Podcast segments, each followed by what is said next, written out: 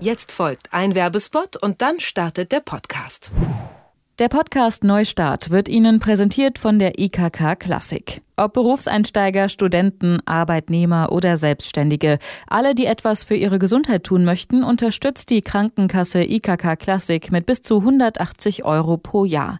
Gesundheitskurse wie Yoga und Pilates gehören dazu, aber zum Beispiel auch autogenes Training oder Ernährungsberatung.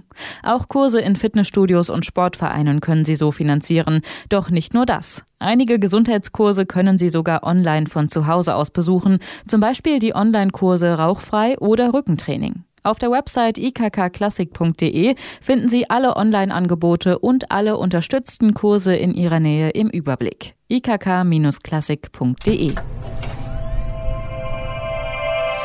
Neustart. Karriere und Bewerbung bei Detektor FM. An deutschen Unis geht das Wintersemester bald los. Der Run auf WG-Zimmer, der hat aber längst begonnen. Wohnraum ist knapp, Mieten werden immer höher. Die Beispiele aus Berlin oder Köln, die kennt man. WG-Zimmer, die bis zu 900 Euro kosten. Absurd.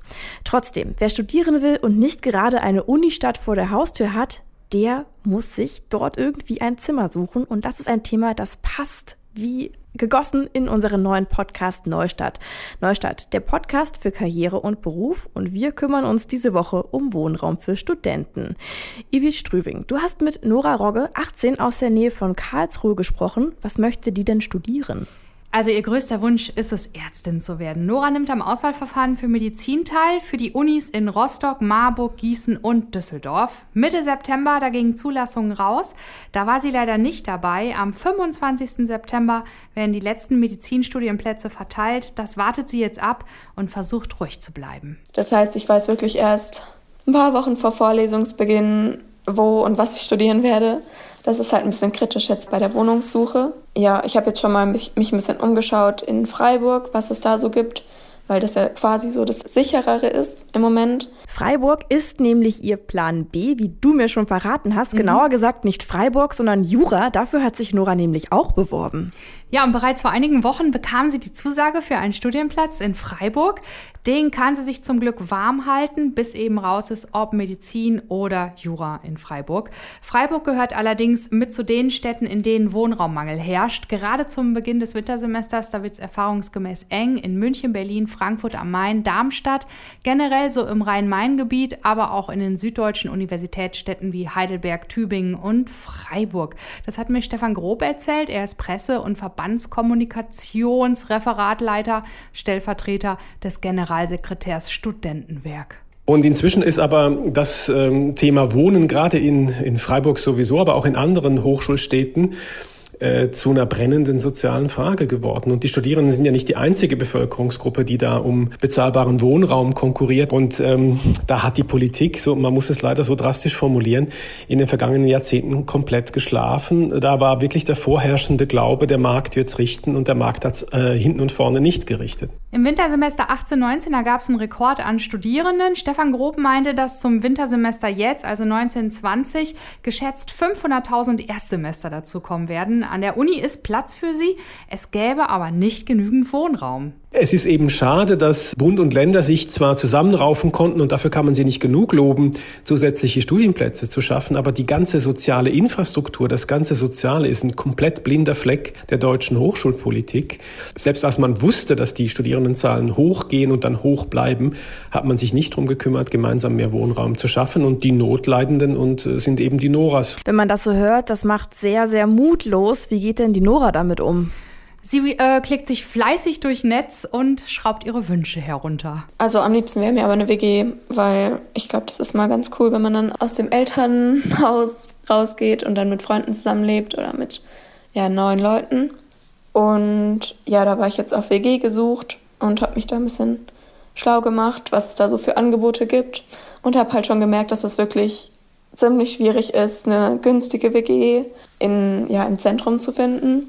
Also es gibt schon ein paar Angebote so außerhalb. Aber genau, da ist halt einfach so der Bedarf so hoch an WGs. Also es werden richtig viele gesucht.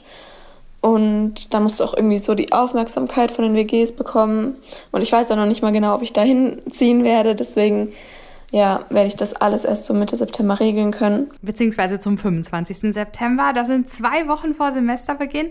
Das ist so wenig Zeit und dann noch was zu regeln. Eine missliche Lage, aber den meisten geht es so. Ja, an sich, wenn man halt noch nie, wie ich jetzt, eine Wohnung gesucht hat und gar nicht weiß, wie man das anstellt und dann muss man es halt in so einem kleinen Zeitraum hinbekommen, dann ist es halt schon ein bisschen kompliziert und eine Herausforderung.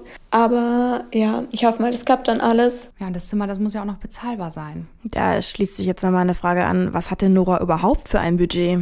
Also, sie kann maximal 400 Euro aufbringen. Besser wäre weniger. 330 Euro geben Studierende im Schnitt fürs Wohnen aus.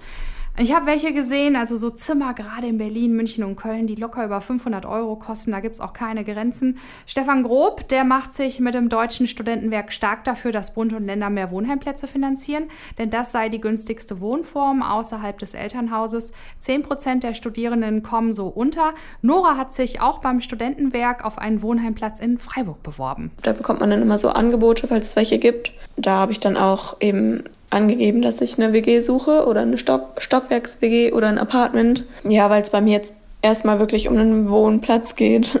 Ja, und falls das nicht klappt, hat sie noch die Möglichkeit, bei einem privaten Wohnheimbetreiber unterzukommen. Die Zimmer sind dann allerdings teurer. Ich fühle mich so ein bisschen unsicher, weil es halt einfach noch nicht so richtig sicher ist, was ich jetzt in der Woche, äh, in einem Monat, wo ich da bin und ob ich da was finde. Also ich könnte klar am Anfang kann man ja noch pendeln, wenn es jetzt nicht zu weit weg ist. Aber falls ich jetzt wirklich in Rostock lande, das ist halt von Karlsruhe ziemlich weit weg, dann kann ich halt nicht einfach mal noch von zu Hause aus dann losfahren. Deswegen, ja, hoffe ich, dass man da irgendwie kurzfristig noch was bekommt. Ich habe auch geschaut, es gibt ja dieses Angebot von so Notunterkünften. Das bietet zum Beispiel das Studentenwerk in Freiburg an, dass man halt am Beginn dann so ein bisschen unterstützt wird bei der Wohnungssuche und halt schon mal so ein Bett hat und ein Bad, was man sich halt mit anderen teilt. Das ist halt schon mal ein bisschen beruhigend. Ja, bevor man dann in so einer provisorischen Notfallunterkunft landet, da gibt es noch weitere Möglichkeiten, beruhigt Stefan Grob. Man kann Nora nur raten, sämtliche Medien und Kanäle zu nutzen. Sie sollte unbedingt ihren Freundeskreis äh, mit mobilisieren. Sie sollte Social Media nutzen. Sie sollte sich an schwarzen Brettern umsehen, eventuell auch noch in der Tagespresse. Viele Studentenwerke machen eine sogenannte Privatzimmervermittlung. Selbst wenn sie ihre Wohnheime voll haben, rufen sie private Vermieter dazu auf, noch an Studis zu vermieten. Da ist vielleicht noch was zu machen.